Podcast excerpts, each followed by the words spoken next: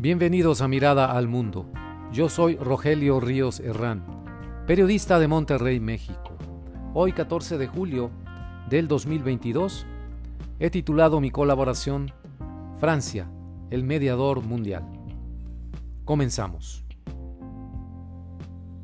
No es sencillo escribir cualquier cosa sobre Francia sin quedarse casi exclusivamente en París, como si ahí terminara esa nación. La ciudad luz nos roba la atención, se instala en el corazón tanto de quien ha tenido la oportunidad de visitarla como de quien anhela hacerlo, por lo cual olvidamos con frecuencia al resto de los franceses y el peso importante de su país en el mundo actual. A 233 años ya de la toma de la Bastilla, los franceses celebran hoy esa gesta que marcó el arranque de la Revolución Francesa suceso que con sus luces y sombras marcó indeleblemente a la América Latina. Su ejemplo de liberación, la ruptura de las cadenas de la monarquía, el torrente de ideas libertarias de los pensadores y activistas franceses, hicieron nido entre los hispanoamericanos. Tan solo con eso tenemos una deuda con Francia. De cara al primer cuarto del siglo XXI, hay que preguntarse, sin embargo, qué significa la nación francesa en estos convulsos días y en este revuelto mundo?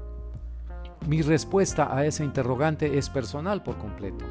No esperen frialdad analítica cuando pienso en Francia. Tomé cursos en la Alianza Francesa, leo su prensa y escucho a Radio France Internacional. Disfruto su literatura extensa e inabarcable, sus vinos y quesos, el sabor de una buena conversación con franceses, en fin, me uno desde Monterrey, México, a su fiesta nacional. Una vez hecho esto, recupero la vena del análisis. La perspectiva francesa de la política internacional es un contrapeso indispensable a la perspectiva anglosajona, que predomina en los medios de comunicación y círculos académicos. Cuando insisten en usar mundialización en vez de globalización, por ejemplo, los franceses reafirman su afán de autonomía intelectual y política. No por ello dejan de pertenecer a esfuerzos comunitarios como la Unión Europea. De hecho, fueron ellos y los alemanes quienes iniciaron esa gran aventura de integración entre naciones.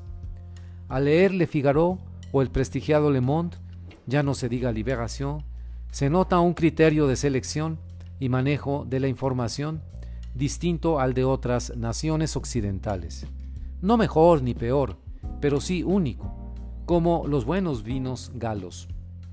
El perfil característicamente independiente de los franceses en política internacional, incluso en el marco de la Unión Europea, no es solamente un legado del legendario general de Gaulle y su postura distante frente a Estados Unidos, sino algo intrínseco al poderío francés proveniente de su pasado imperial.